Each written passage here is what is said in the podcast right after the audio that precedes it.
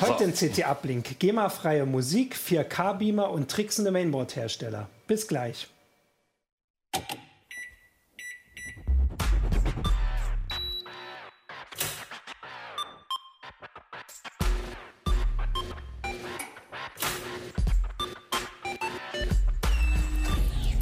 CT Uplink. So, jetzt kommen wir zu Wort. Hallo, willkommen zu einer neuen Folge vom, äh, unseres Podcasts CT Uplink. Ich bin Martin Holland aus dem Newsroom von Heise Online und habe mit mir heute hier Ulrike Kuhlmann. Christian Hirsch. Uli Hilgefort. Genau.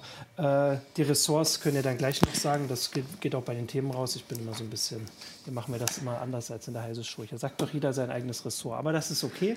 Das kriegen wir hin. Und zwar ähm, ohne lange Vorrede. Wir reden über die neue CT. Das ist schon die 3 in der dritten Woche. Also mal ganz schön früh. Die 3 2019, die ähm, ja so orangene. Ähm, die großen Themen oder die Haupttitelthemen sind äh, eigentlich äh, Antivirentest und wir haben auch smarte Thermostate getestet. Und da wollte ich gleich sagen, ihr wisst ja, dass wir inzwischen äh, in der zweiten Folge mal so ein bisschen monothematisch, oder nicht ein bisschen, wir machen komplett monothematisch und nehmen so ein Thema.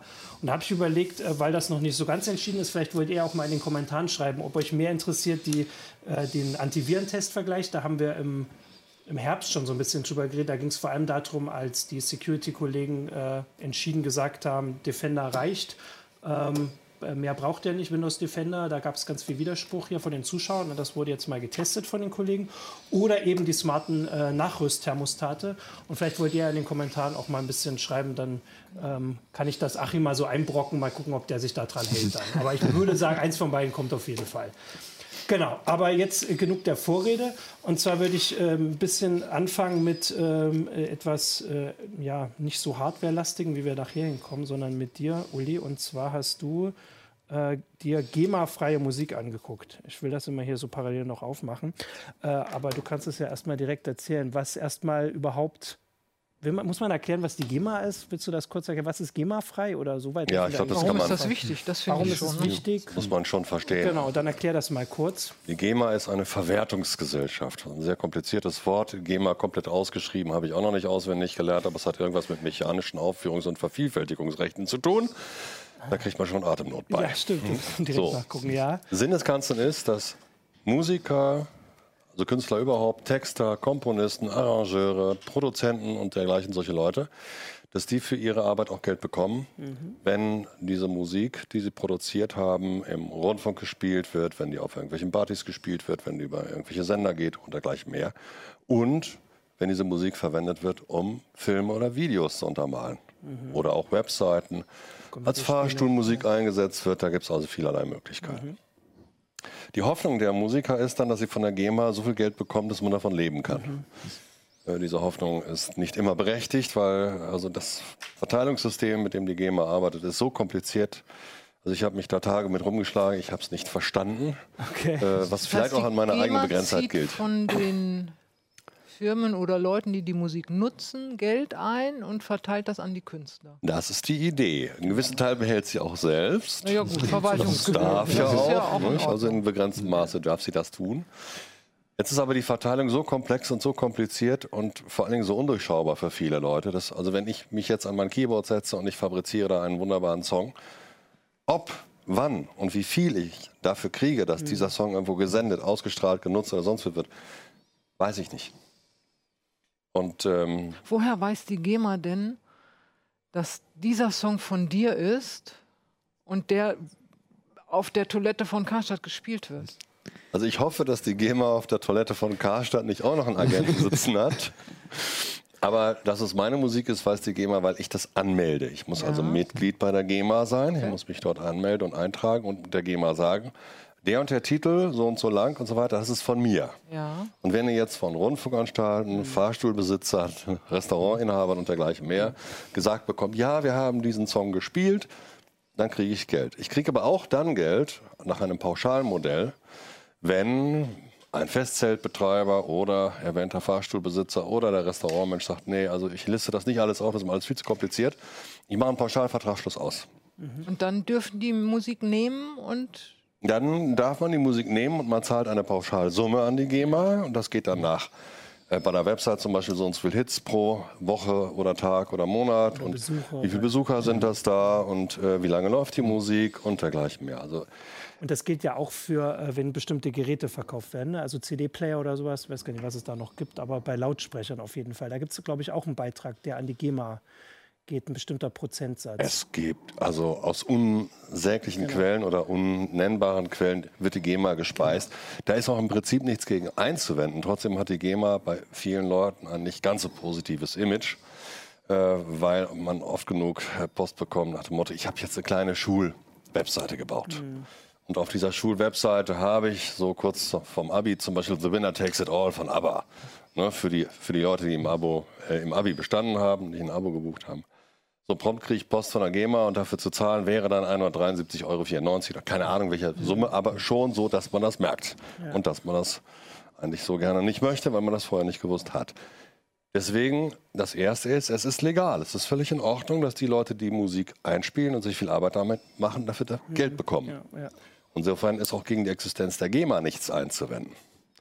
Äh, Was nur oft der Fall ist, dass viele Leute da ein bisschen blauäugig dran gehen und dann einfach nicht wissen, auf was sie sich einlassen, auf was für ein Spiel.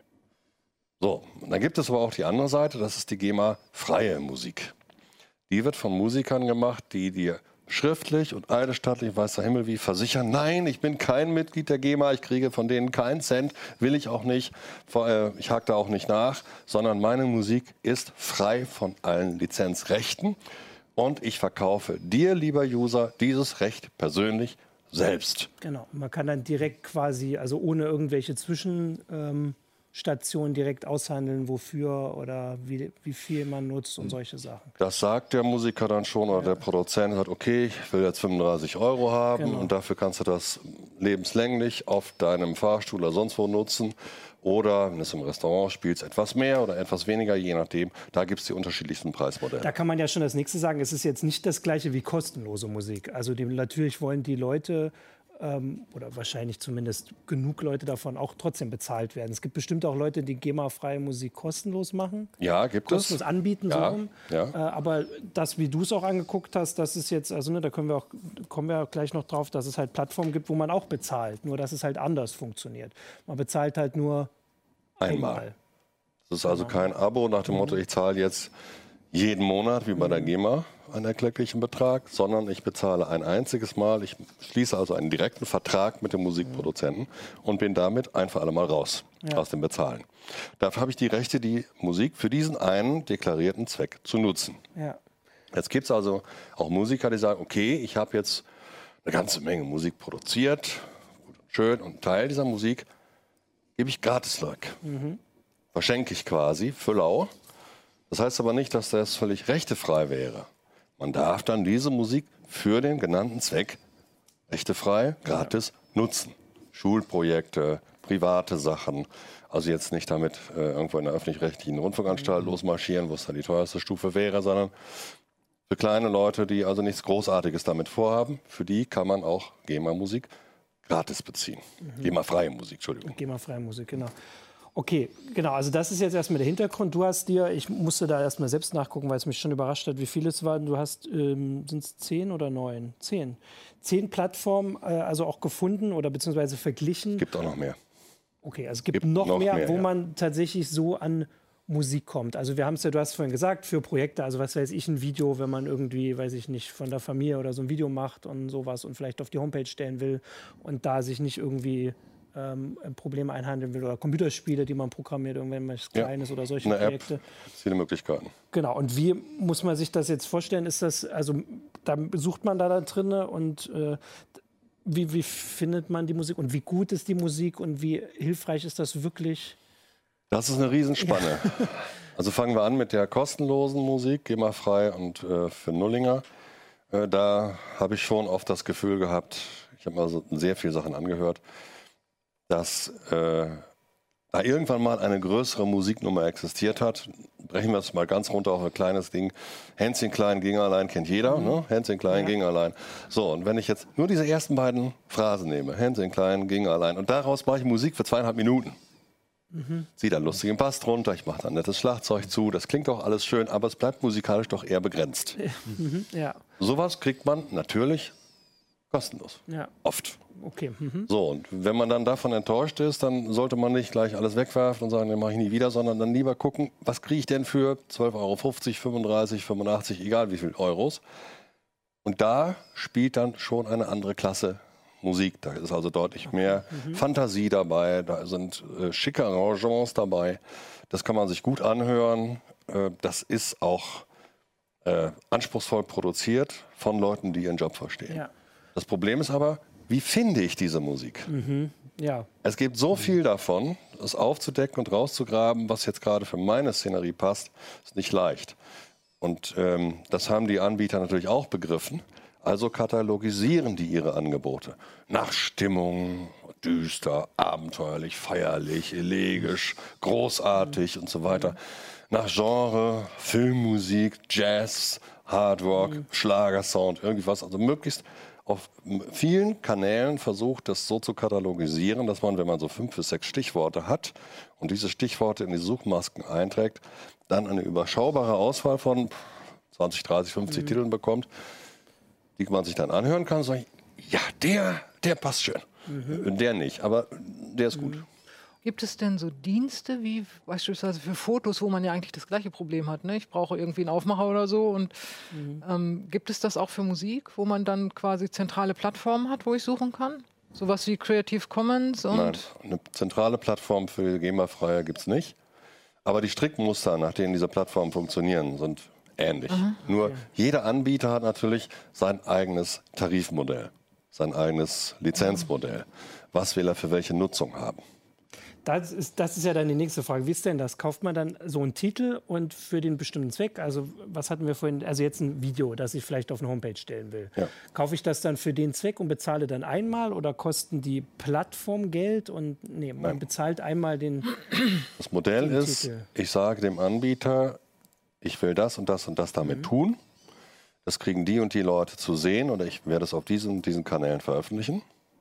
Und dann nennt der Anbieter mir im Zweifelsfalle sogar per E-Mail bestätigt, ja, für diesen Zweck kriegst du von mir die und die Lizenz und das kostet dich meinetwegen 64,90 Euro auf Lebenszeit. Fertig. Bezahlst du einmal, kannst du das Ding laufen lassen, bis der Arzt wie sind die Preise realistisch? Sagen wir mal, ich würde so ein Video irgendwo für irgendwen machen und das hochladen wollen und brauche dafür Musik. Was bezahle ich da? Kommt drauf an. Erstmal auf den Anbieter. Also es geht bei 35 Euro los, zum Teil auch günstiger. Und es endet bei 700 noch lange nicht. Ah ja, okay. Also wenn du eine, eine Werbung machen willst, 1284 ja, ja, wenn du eine Werbung machen willst, die weltweit ausgestrahlt Ja. wird, auf allen möglichen Kanälen, das im ja Kino, im. Ja, das Fernsehen, ist ja sonst auch wo, okay.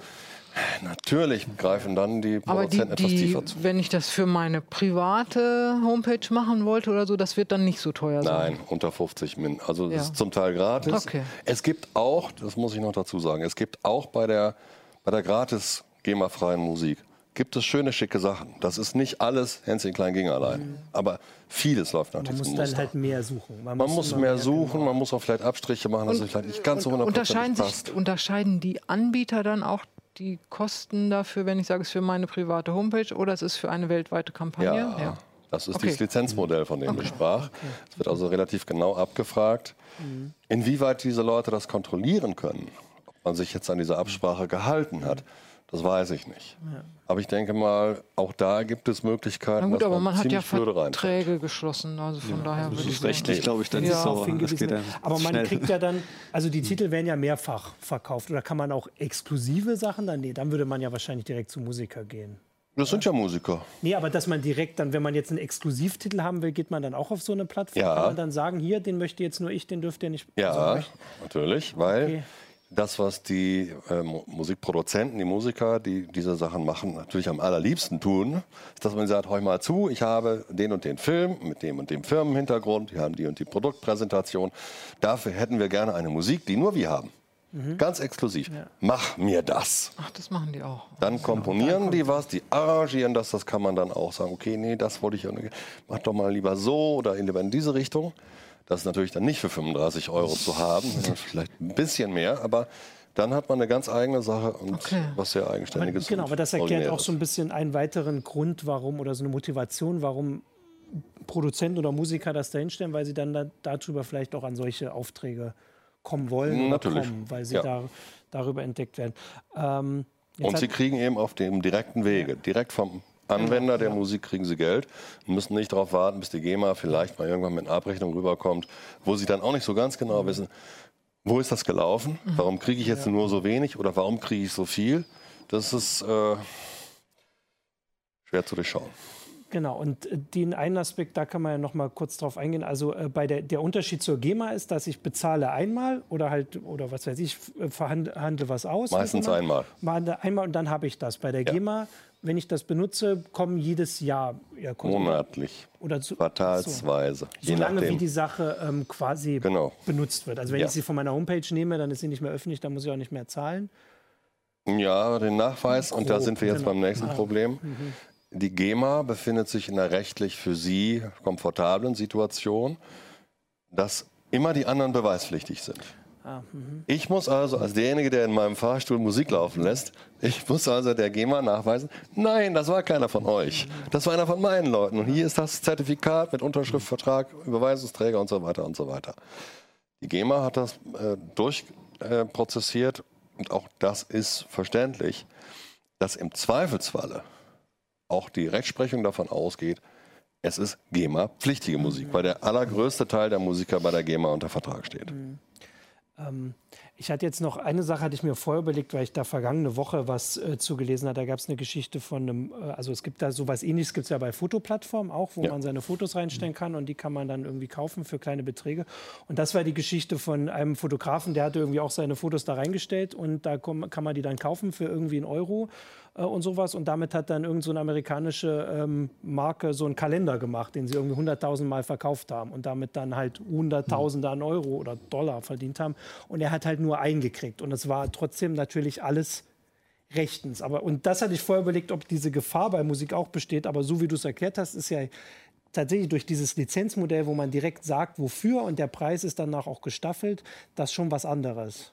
Dass es, Es- nicht so leicht passieren könnte. Ja, es kann so nicht, also als derjenige, der die Musik macht, Ja.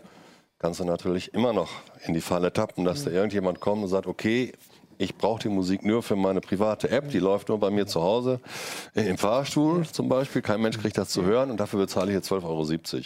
Und tatsächlich läuft die Musik dann in einem viel gespielten Video, was da- das Web rauf und runter betrieben wird.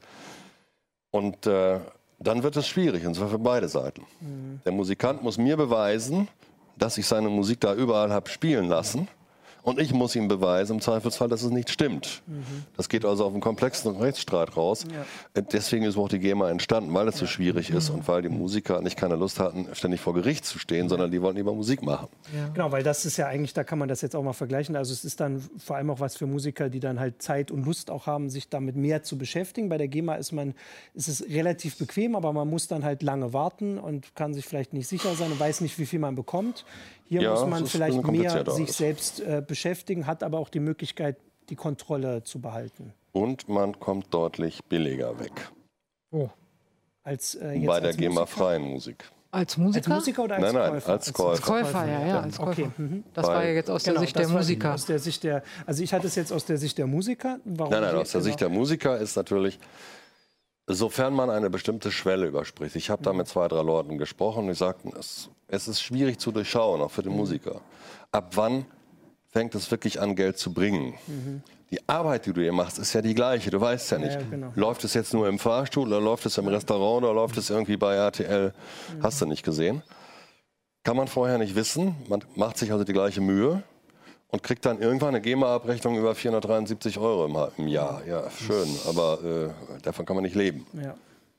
Und da sind die GEMA-Freien mit einem anderen Risiko unterwegs, aber vielleicht aus ihrer Sicht auch eher durchschaubar und überschaubar. Okay. Letzter Tipp noch, es gibt in vielen Webseiten so den Hinweis, ja, GEMA, Europa, Deutsch, vergiss es, hol dir die Musik aus USA. Und Das ist äh, keine so gute Idee, weil die Verwertungsgesellschaften hier wie auf der anderen Seite des Atlantik natürlich Verträge miteinander haben auf gegenseitige Nutzung. Und ähm, dann kriegt man also, obwohl man Musik aus den USA sich gegriffen hat und meinte, man wäre auf der ganz sicheren Seite, kriegt, Kriegt man man von der GEMA. Post? Ah, Aber Immer gerne. Ich wollte gerade gerade überlegen, vielleicht könnte man das mit nordkoreanischer Musik oder so machen, weil es keine Verträge gibt. Aber wahrscheinlich würde man sogar da dann GEMA-Rechnung bekommen. Lege dafür keinen abgeschnittenen Fingernagel ins Feuer. Ja. Also total spannend, äh, finde ich auch jetzt also mal diesen Ja. Aspekt so ein bisschen dahinter zu gucken, äh, warum es das gibt. Ähm, der Rest steht im Heft, äh, ist also schon der Unterschied. Ich habe hier gerade noch mal geguckt, also es geht hier von 3 Euro los, Preis für einen Titel, bis, was ich vorhin gesagt habe, der höchste Preis, den du reingeschrieben hast, 1284. Wie man so schön sagt, es ist für jeden was dabei. Und reinhören lohnt sich. Es ist schon, sind spannende Sachen dabei. Sehr cool. Genau. Das ist im Heft.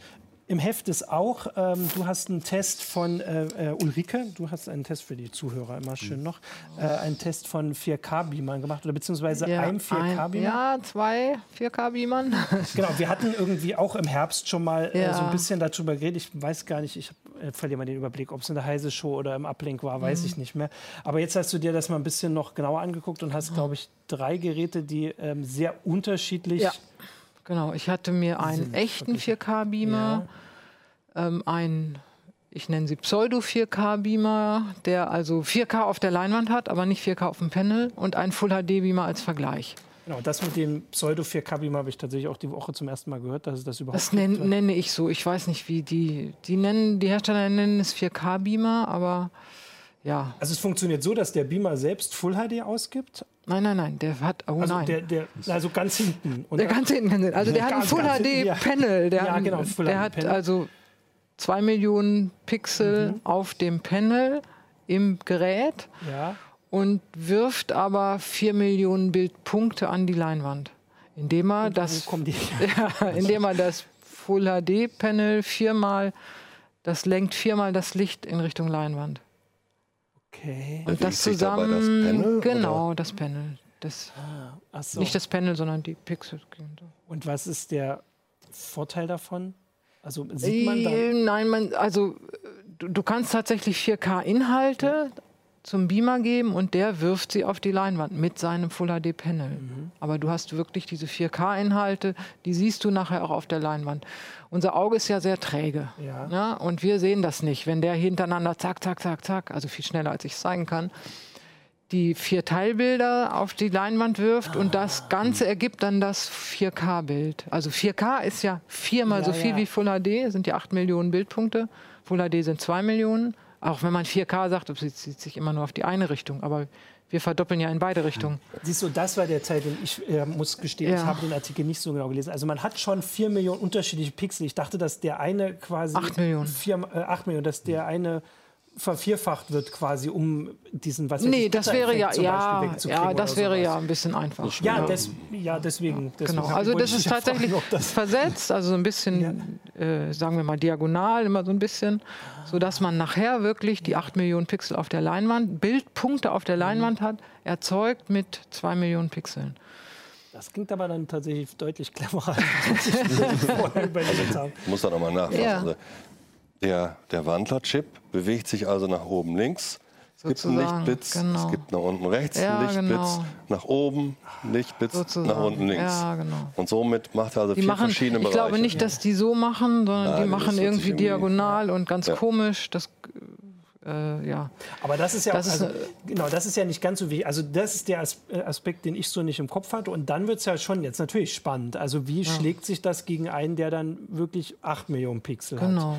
Und vor allem, wenn man dann auch weiß, dass äh, Der ungefähr das? das Vierfache ja, kostet. da war's, genau. Also der eine kostet 4K. ich hab 1000 und 5000, Ja. das Fünffache. Ja. Also man kann sagen, 4K kostet auch 4K eigentlich, echtes 4K. Und ähm, das ist jetzt ein, im, es war ein Sony-Beamer, der Mhm. echte 4K-Beamer. Ein neuer aus der, der günstigste 4K-Beamer aus der Serie. Ähm, und ich habe mir halt angeguckt, ist da was passiert inzwischen? Ne? Mhm. Der Full HD-Beamer war ein älterer, äh, den, den aus einem vorhergehenden Test. Und der Pseudo 4K-Beamer, der eben diese viermal hintereinander macht, ähm, war ein neueres Gerät. Und um mal zu gucken, hat sich da irgendwas getan. Wir haben was Ähnliches schon mal vor zwei Jahren, glaube ich, gemacht. Und ähm, so, okay, mal also zu sehen. Ist, ich hätte es tatsächlich schon mitkriegen können. Und hat, hat sich denn. Naja, also bei den Beamern insgesamt äh, sind ja die Sprünge nicht so riesig. Ne? Also es ist ja auch eigentlich mehr so ein Nischenmarkt. Also wer anders als jetzt äh, Präsentationsbeamer, mhm. die ja wirklich ständig gebraucht werden. Ähm, Heimkino-Beamer ist, halt eine kleine Zielgruppe. Geht immer mal so hoch für, wenn Fußball-WM ist oder so, dann kaufen ja. sich die Leute einen Beamer. Die kaufen sich aber keinen Heimkino-Beamer, sondern einen lichtstarken Beamer. Das mhm. ist eine ganz andere Klasse. Ja. Ähm, und, und, von daher mal zu gucken. Und ich fand, ja, es ist nicht schlecht. Ähm, aber natürlich, wenn man genau hinsieht, dann bemerkt man noch einen Unterschied. Also, aber man muss nah an die Leinwand treten. Es ist im Wesentlichen deutlicher zu sehen bei Standbildern, was man sich auch vorstellen kann. Ähm, und bei Bewegbildern ist so dieses echte 4K immer noch ein bisschen schärfer. Wobei man da auch nicht so richtig weiß, oder ich zumindest nicht so richtig, ist es jetzt einfach, weil der Beamer insgesamt hochwertiger ist. Mhm. Dieser echte Full HD Beamer, äh, 4K Beamer für 5000 Euro, das ist ja einfach ein ja, Unterschied. Der hat natürlich eine viel bessere Optik, ja. was ganz viel ausmacht. Den kann man auch feiner einstellen. Der lässt sich kalibrieren. Der, der bringt viele Sachen einfach schon mit. Während der ähm, Pseudo 4K Beamer für 1000 Euro, der kann nicht so eine tolle Optik mhm. haben, weil die Optik ist natürlich auch großer ja, Kostenfaktor. Ähm, brachte erstaunlich viele Einstellungen mit, fand ich. Ja. Ähm, wo ein ganz klarer Unterschied ist, der hat einfach nicht so guten Schwarzwert gehabt. Der mhm. Schwarzwert ist ja fürs Heimkino besonders wichtig. Der ist eben für die hellen Beamer uninteressant. Weil wenn du im Hellen guckst, die Leinwand hat schon eine bestimmte ja, Grundhelligkeit. Ja. Dunkler kriegst du ja nicht. Ähm, aber fürs Heimkino ist es kritisch, weil im Heimkino macht man normalerweise alles dunkel. Man sitzt halt im Dunkeln und guckt dann diesen Film und dann hat man also auch eine sehr dunkle Leinwand und der Beamer muss sie wirklich heller machen. Mhm. Ähm, und der macht das Schwarz, was eigentlich schwarz sein soll, eben auch heller als die, als ja. die Grundhelligkeit. Da war so ein deutlicher Unterschied zu sehen, was aber ja mit den 4K gar nichts zu tun hat. Genau, weil das hätte so. ja dann der, also den ihr im Vergleich hattet, den, den Full HD Beamer, wahrscheinlich das gleiche Problem. Genau. Der, ist im Prinzip Man kann auch da den Preis nochmal, weil wir jetzt einmal sagen, also ja, der war genau. nochmal ungefähr halb so teuer. Genau, man kann sagen 2K, also Full HD kostet, kriegt man schon für 500 mhm. aufwärts. Und dann ähm, vier, dieses Pseudo 4K-Klasse liegt jetzt inzwischen bei 1000. Die war vorher eben 1500 ja. eher. Äh, und die echten 4K-Beamer kosten mindestens 4000. Wenn man jetzt nicht ein brandaktuelles Modell nimmt, man würde zum Beispiel das Vorjahresmodell nehmen, dann kriegt man da schon Angebote. Also ich meine, bei dem Preisunterschied und so wie du es erzählt hast, klingt das schon so, als wäre das so eine Alternative, um also um im Budget zu bleiben. um im Budget also, zu bleiben, auf jeden Fall. Man fragt sich aber natürlich, für wen dann jetzt? Mhm. Also ja, der Heimkino-Beamer ist aber doch eigentlich, da ist der Schwarzwert besonders wichtig und mhm. ein richtiger Heimkino-Enthusiast will auch 4K und der gibt auch 5000 Euro aus oder 4000 okay, ja. oder so. Ähm, dieser Pseudo 4K ist so ein bisschen so ein Kompromiss. Ja, man bekommt 4K rauf auf die Leinwand, das ist ganz schön. Und wenn man jetzt zum Beispiel streamen will, bietet einem Amazon und Netflix und so, die bieten einem ja bestimmte Inhalte gar nicht an, wenn man kein 4K hat. Zum Beispiel kriegst du gar kein HDR. Mhm. Ähm, und dafür ist es natürlich schön. Mhm.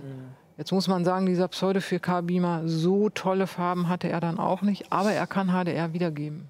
Weil das wäre dann jetzt die nächste Frage, weil ich dann auch immer überlege, mein, mein Vater fragt mich auch immer mal, ja. oder haben wir immer mal drüber geredet, weil um Fotos zu zeigen, so um genau. Also jetzt weniger um Filme zu gucken. Ja. Aber klar, dann wären die Farben wichtig, dann wäre der Schwarzwert auch wichtig. Äh, aber da ist halt auch der Preis wichtig. Das macht man halt nun mal alle. Genau. Und da ist Wochen, die Frage, ob, dann, ob man dann genau. 5000 Euro ausgibt. Also es ist so ein bisschen so eine Abwägung. Ich ja. denke, für die Enthusiasten ist der, das keine Frage. Die werden mhm. den teuren nehmen. Und wer nur mal so und vor allen Dingen, äh, keine Ahnung, auch mal draußen Kino machen will oder so, der wird eher einen Full HD Beamer, einen hellen nehmen. Mhm. Und dazwischen ist man eben so, ja, ich gucke doch gerne 4K-Filme und ich will es auch ein bisschen besser haben als mit einem Full HD Beamer. Dann gucke ich vielleicht mal in diese Pseudo 4K-Klasse rein. Ähm, oder da finde ich eher so die Abwägung noch, das wäre dann noch interessant gewesen, es wäre dann noch ein Gerät gewesen zu sagen, jetzt nehme ich aber auch einen richtig guten Full HD Beamer dazu. Mhm. Die gibt es ja auch noch, die dann auch vielleicht 1000 Euro ja. kosten, um dann mal zu gucken, wie groß ist denn der Unterschied, wenn ich ein Full HD habe mit einer guten Optik oder so ein Pseudo 4K mit einer mittelmäßigen Optik. Ja. Da, da, also man kann sich da sehr verfeinern noch. Jetzt vergleiche ich noch das und das. Schon, ja. Man kann da ziemlich tief einsteigen. Das haben wir in dem Fall oder ich in dem Fall nicht gemacht. Ich habe dann irgendwann gesagt, drei Geräte ist auch. Also das Gut. Spannende ist ja wirklich, dass es jetzt gar, die Unterschiede gar nicht bei dem 4K auszumachen sind, bei der Auflösung. N- Direkt, nur sondern bedingt, Halt nur bei den bedingt. Farben, bei, Ja. bei dem Schwarzwert. Ähm, ja, also ne, dann kann man, Ja. würde ich auch sagen, vor allem weil, ähm, also 4K ist ja, Also wenn ich 4K streamen will, dann ist es schon wichtig, dass ich einen passenden Beamer habe. ja. Sieht man das denn? Ich jetzt mal ganz platt gefragt. Sehe ich denn, wenn ich jetzt mal ein HD-Bild im Kopf habe und ich stelle mich dann vor so ein Pseudo 4K und ich habe dann beim Nachbarn so ein anderes Gerät. Ich habe die also nicht direkt Ja, nebeneinander. ja, ja, ja. Also- Sehe ich das so, dass ich sagen würde, okay, pfeif was auf die 4000 Weiß Euro, nicht. ich gebe sie aus, das ist es mir wert. Okay, Pfeifers auf die 4000 ist sportlich. ähm, im, Also ist das ein solcher Qualitätssprung, dass, dass ich das vielleicht rechtfertigen ließ? mal auf die Auflösung zu kommen, was denn eigentlich das Besondere ist bei dieser 4K-Auflösung. Die Pixel sind ja nur ein Viertel so groß. Und das ist ja insbesondere beim Beamen interessant, Ja, es weil du das Bild ja riesengroß machst. Wenn du eine drei Meter breite Leinwand hast, werden die Pixel ja auf einmal ganz schön groß. Bei Full HD. Bei Full HD. Ja. Und bei diesem Pseudo 4K sind sie halt nur noch halb so hoch und halb so groß, hoch, breit. Ne? Also Stecknadel, Also, Kopf gegen äh, Lego-Klötzchen. Ne? Bisschen, naja, es ist ein bisschen übertrieben, aber ähm, das Pixelraster sehe ich bei dem Pseudo 4K viel weniger, logischerweise. Weil Ja, der das, verwischt es ja auch weil das Bewegung. Raster ist erstmal das, das weiß ich nicht, das Raster, das grundsätzliche Pixelraster ist ein, kleiner. Hm. Die Bildpunkte, die sind ja nur, ne, er macht ja wirklich 4K auf die Leinwand. Ja, das ist viermal so klein.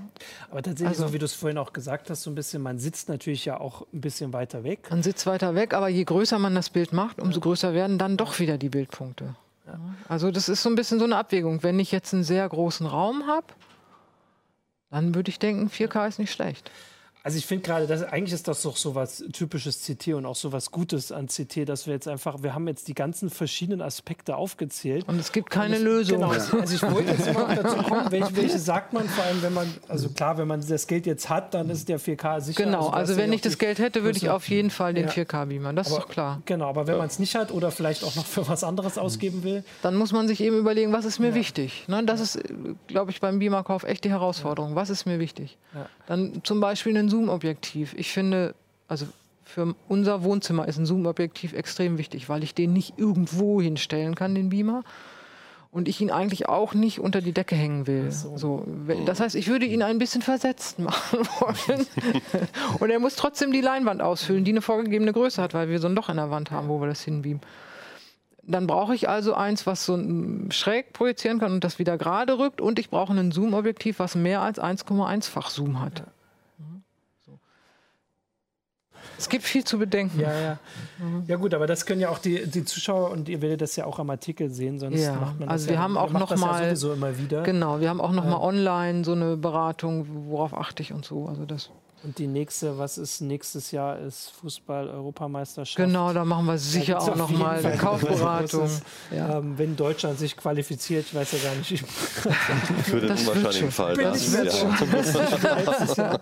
ähm, aber dann ist es ja auf jeden Fall wieder der Anlass, äh, Genau. sowieso das größer zu machen. Aber ganz schön spannend. Und ihr habt ja auch sonst, äh, also oder du hast in dem Artikel ja auch noch andere Sachen. Ja, genau. äh, wir haben Audio noch mal, äh, was ja nicht uninteressant ist für die Beamer, die haben ja meistens so kleine Quäker drin, statt Mhm. ordentliche Lautsprecher. Und jetzt muss ich ja den Ton irgendwie rauskriegen. Ja. Wenn ich den Beamer über meine Anlage laufen lasse, äh, über einen Receiver, an dem sowieso die Boxen hängen, alles kein Problem. Wenn ich das aber nicht mache, weil ich zum Beispiel mit einem Streaming-Stick arbeite, ne, ich stecke den Amazon Fire Mhm. TV-Stick direkt ans HDMI vom Beamer, jetzt muss der Ton ja irgendwo herkommen.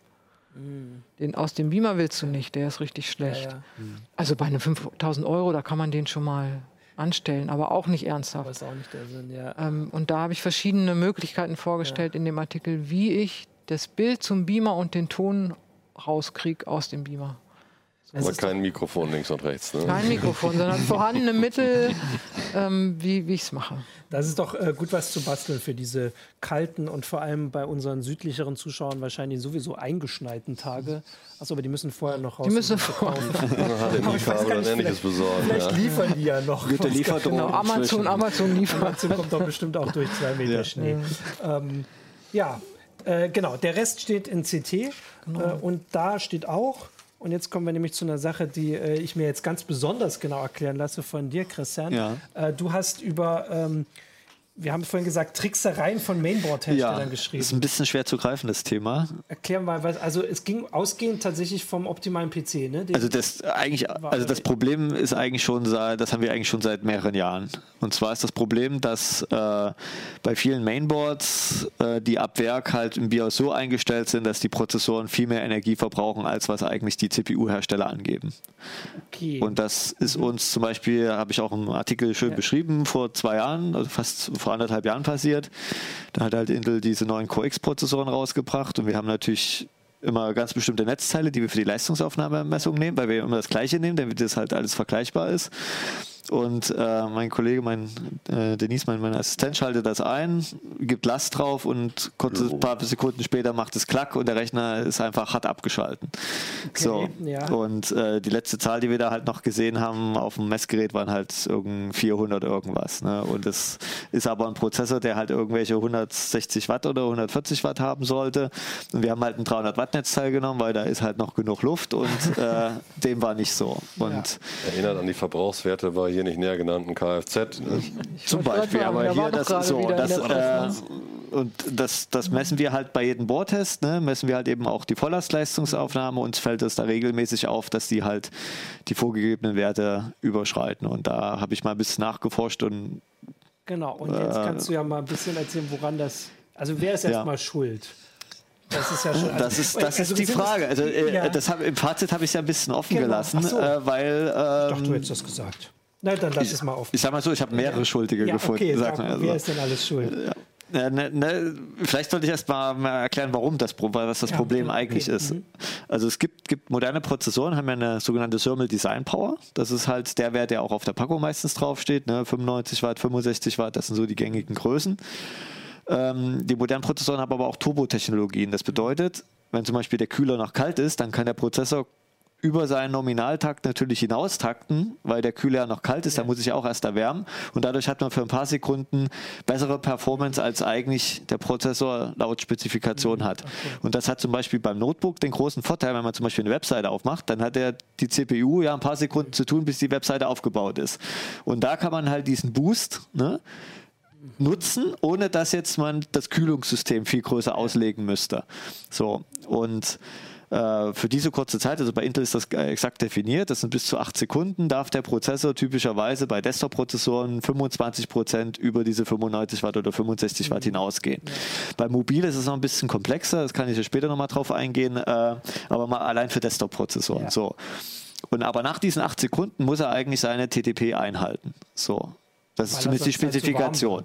Ja, ne, weil man kauft ja die Thermal Design Power, heißt das Thermal Design Power, weil man danach das Kühlungssystem dimensioniert. Das steckt schon im Namen drin. Ja. Ich gucke jetzt, ich, ich überlege mir, ich will einen Rechner bauen. Ne? Okay, ich nehme jetzt den Prozessor XY, der 65 Watt hat, also suche ich nach beim CPU, bei Kühlerherstellern, ich will einen Kühler haben, der 65 Watt Prozessoren kühlen kann. Dann nehme ich den, baue ich das zusammen und dann wundere ich mich, warum nach irgendwie einer Rechner Minute abschaltet. Videokodierung das Ding anfängt zu drosseln. Oder eben das Netzteil überfordert ist. Ne? Ganz abschalten. und, und ganz abschaltet. So. Und ähm, was die Ursache dafür ist, dass eben diese, diese Bordhersteller diese, diese Power Limits, wie es auch genannt wird, dass diese Grenzwerte einfach nicht einhalten. Also das geht jetzt um diese, wie du Genau. eben geschildert hast, acht Sekunden und die schalten Genau. aber nicht zurück. Genau, oder die ich, ich stellen halt völlig utopische Werte ein. Also Wir haben hier ein Board, zum Beispiel für das optimale PC, für den Intel-Rechner ist ein Board, die stellen halt 255 Watt ein, sowohl für das Power Limit 1 als auch Power Limit 2. Sprich, der Prozessor frisst halt immer maximale Leistung, weil der ja gar nicht das Power Limit erreicht. Ne? So, und dann wird aus dem 95 Watt Prozessor plötzlich ein 160 Watt Prozessor. So, und äh, das frisst halt mehr Strom.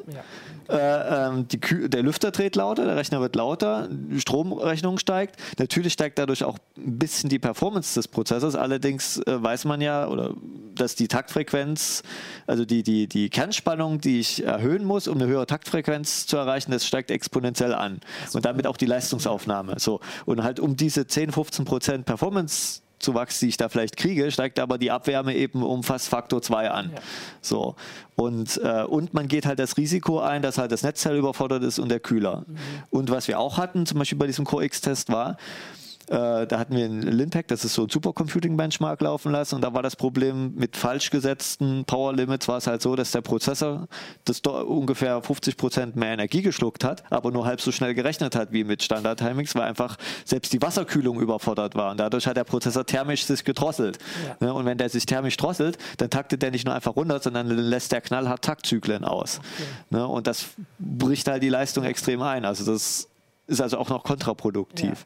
Ja. Man hat und, also zwar höhere Kosten und größeren ja. Aufwand bei der Kühlung, aber mhm. unterm Strich äh, ist es sogar langsamer im Zweifelsfall. Genau. Ja, toller und, Deal. und äh, deshalb äh, schimpfen wir da auch in jedem Bohrtest mhm. drauf. Ähm, das ist ja vor allem, also man muss da auch sagen, die meisten weniger gut ausgestatteten Boards, hier ist zum Beispiel so ein Business Board, was halt relativ, da ist jetzt nicht so viel, ne, keine RGB-LEDs drauf und keine großen Kühlkörper, die halten sich immer relativ gut dran, weil bei Business-PCs ja Energie Energieverbrauch, Effizienz ein sehr wichtiges Merkmal ist und Stabilität und so weiter.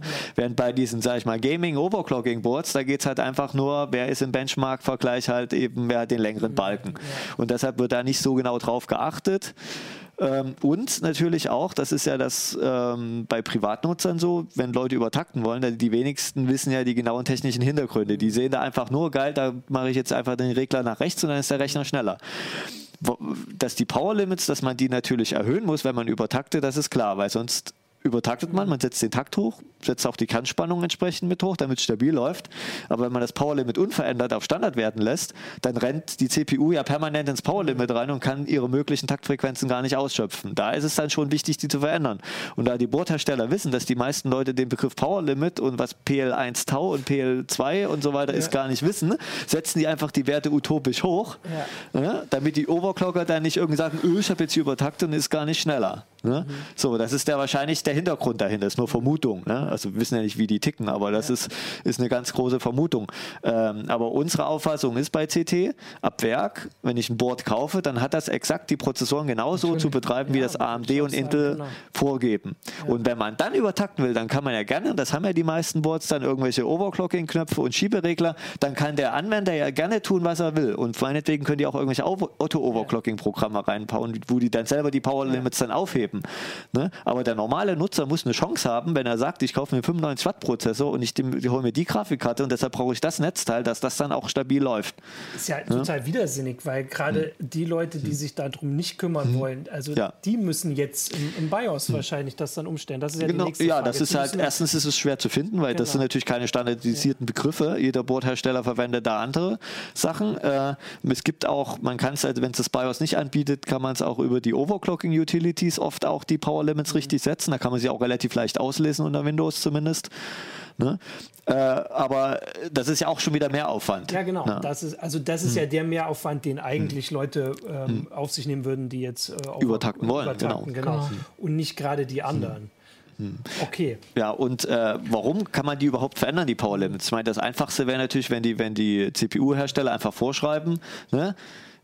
Boardhersteller, ne, ihr müsst es genauso umsetzen, wie wir sagen. Das ist natürlich die Sache, zum Beispiel, wenn jetzt irgendein PC-Hersteller übertaktete Systeme anbietet, das ist ja absolut zulässig. Wenn man da hinschreibt, ist ein übertakteter Prozessor, müssen die natürlich eine Möglichkeit haben, wenn die halt sagen, wir bauen da eh eine Wasserkühlung ein und das dicke Netzteil, also takten wir den irgendwie 15 Prozent schneller und dadurch setzen wir die Power Limits hoch, müssen die natürlich auch die Chance haben, die Power Limits verändern zu können. Ja.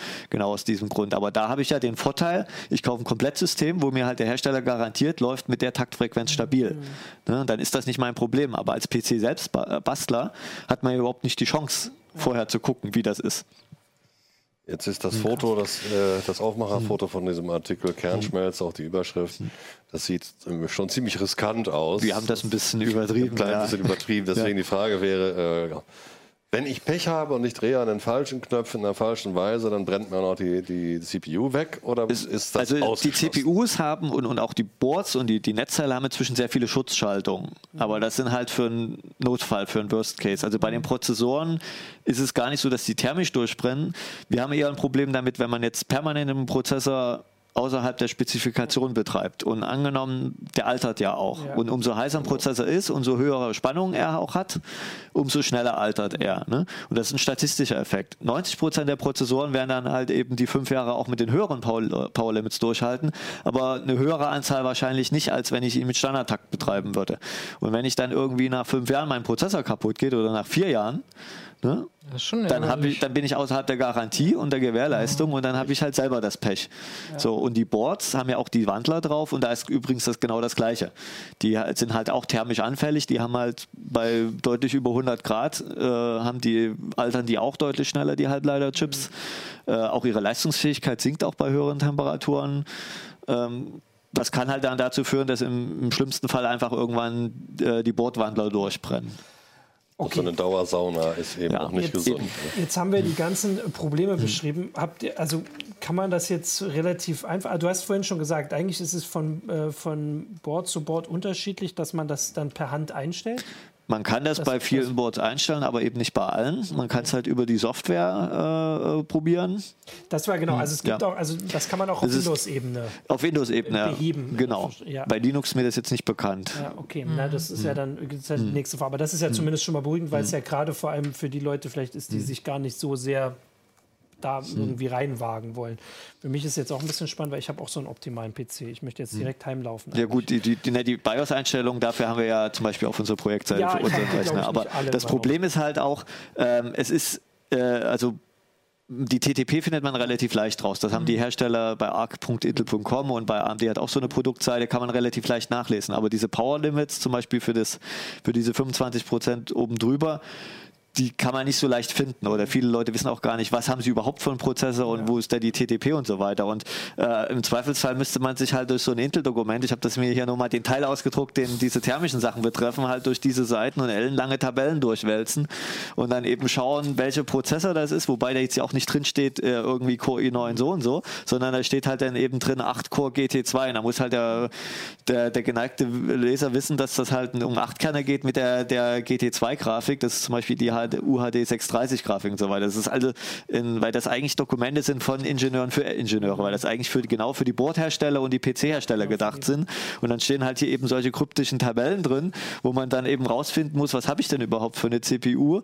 Und dann muss man noch wissen, äh, äh, was sind jetzt die richtigen Werte, wo finde ich die überhaupt im BIOS und, und die dann auch noch richtig einzustellen. Und das sind eigentlich, wo ich alles sage, das sind genau die Aufgaben, die einfach ein Bordhersteller zu erledigen hat. Und bei den Bordherstellern selber auf den Seiten findet man das aber nicht. Nein, da stehen, da stehen ja nur die CPU-Listen, äh, supportet die und die CPU. Ja. Das ja, und das Problem ist aber auch, also ich würde jetzt nicht nur gerne die, die, die Bordhersteller in die Pfanne hauen, sondern es ist ja auch eigentlich Aufgabe der CPU-Hersteller dafür zu sorgen, dass die Bordhersteller es auch richtig mhm. umsetzen. Ähm, weil das Problem ist, angenommen, ich, Otto Normalverbraucher bastelt sich was zusammen und dann stürzt ihm ständig die Kiste ab, weil sie zu heiß wird oder es gibt andere Probleme, dann sagt er ja nicht, ja, das Board ist schlecht, sondern sagt er, der blöde Intel Core i9, der wird ja viel zu heiß.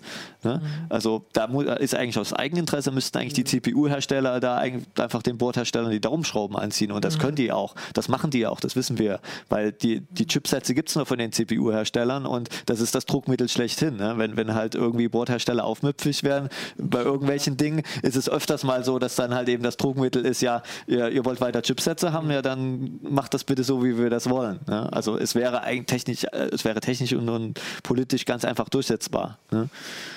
Okay, also hm. total äh, spannend und äh, also du hast hm. es ja jetzt auch zusammengefasst. Also eigentlich geht es jetzt die Forderung hm. vor allem Richtung Mainboard-Hersteller, aber da das natürlich unseren Zuschauern hm. äh, jetzt erstmal nicht hm. so viel hilft, ist auf jeden Fall, finde ich, da sehr praktisch. Wie gesagt, und es, es geht ja, es gibt ja, wie gesagt, die, die, genau, die dieselben Boardhersteller, die es bei ihren Business-Boards äh, hinkriegen und Server-Boards, kriegen es halt komischerweise bei den Gaming-Boards nicht hin. Und dann, da vermute ich dann ganz einfach, das ist stumpf Absicht. Ja. Genau, nee, also ich meine auch, dass es jetzt nur um, vor allem wenn jemand jetzt die Sendung guckt, macht er sich ja natürlich äh, nachvollziehbarerweise gleich mhm. erstmal Sorgen um seinen Rechner. Mhm. Und das, äh, also im, im, im, Artikel hast du das geschrieben, dass es so Tools Ja, wir haben die auch verlinkt, die sind genau, auch direkt verlinkt. verlinkt. Äh, ansonsten, äh, also bei den optimalen PCs hast du es, oder habt ihr es Haben ja wir empfohlene Einstellungen ja. Äh, angegeben. Äh, ähm, und da ja. gibt es ja auch immer fleißige Diskussionen im Forum zu. Ja. Und da kann man auch noch mal gucken, ob mhm. jemand schon Fragen gestellt hat zu bestimmten Sachen. Und ansonsten finde ich das ja, ganz schön spannend und hoffe, dass, dass uns jemand zuhört euch, dir, dir jemand zu. Ich hoffe bei den, den genau. Äh, die Hersteller nehmen es wahr, hoffe ich mal. Hersteller, mhm. genau. Mhm. Und man kann ja auch hoffen, dass jetzt halt andere Hersteller da auch ein bisschen vielleicht. Äh, es betrifft ja nicht nur Bordhersteller. Genau. Bei ja, PC-Herstellern, ja. wir haben jetzt oben schon wieder zwei PCs, die, also wir haben 65 Watt pro, einen PC mit 65 Watt Prozessor, der, wo der Prozessor bei über 100 Watt liegt. Wir haben äh, einen anderen, äh, über, auch übertakteten Rechner, wo aber das Problem ist, dass der so viel konfiguriert ist, dass er gar nicht den Takt auf, ausschöpfen kann, der möglich ist. Also es ist also mich wundert das, weil Intel hat diese Turbo-Technologie, glaube ich, 2011 oder so eingeführt. Und, und am Anfang hatten wir Probleme, haben wir gedacht, okay, ne, das ist noch neu für die Hersteller, aber dass wir im Jahr 2019 hier immer noch sitzen und immer noch die gleichen Probleme haben, die eigentlich keine Probleme sind, weil es ist alles perfekt dokumentiert und man, und man kann es problemlos einstellen, warum es dann die Hersteller nicht hinkriegen, das ist mir ein absolutes Rätsel. Erinnert, wie schon eingangs erwähnt, an eine andere Branche ja. mit vier Rädern, genau. Tankinhalt zu tun hat. genau, also es bleiben Rätsel, es bleiben uns mhm. Rätsel, warum das passiert, mhm. aber immerhin haben wir jetzt, oder hast du jetzt schön erklären können, mhm. erstmal, was überhaupt passiert, weil das ist den wenigsten sicher bewusst gewesen und äh, den Effekt haben aber vielleicht dann doch vor allem ein paar unserer Leser auch beobachtet. Äh, und dann finde ich es ja sehr gut, dass es hier auch alles nochmal schön zum Nachlesen ist. Wie gesagt, hier mit diesem schönen Bild, des, also eigentlich nicht schönen Bild, sondern schön. Doch, äh, das Bild ist gut. Das schön. Bild ist schön, aber ja. man kriegt einen Schreck, wenn man ja. das sieht. So. wenn man weiß, dass es nicht der eigene ist, dann ist es schön. Also ich würde mir Sorgen machen, wenn mein Rechner so aussieht. Ja, vor allem, weil kein CPU-Kühler auf der ja. CPU ist. Sonst würde ihn machen ja nicht glühen. Ähm, sage euch danke für das Erklären. Äh, erinnere die Zuschauer an das Heft, das am Kiosk liegt oder im Briefkasten hoffentlich oder in der App. Äh, und sage dann danke fürs Zuschauen und bis nächste Woche. Tschüss. Tschüss.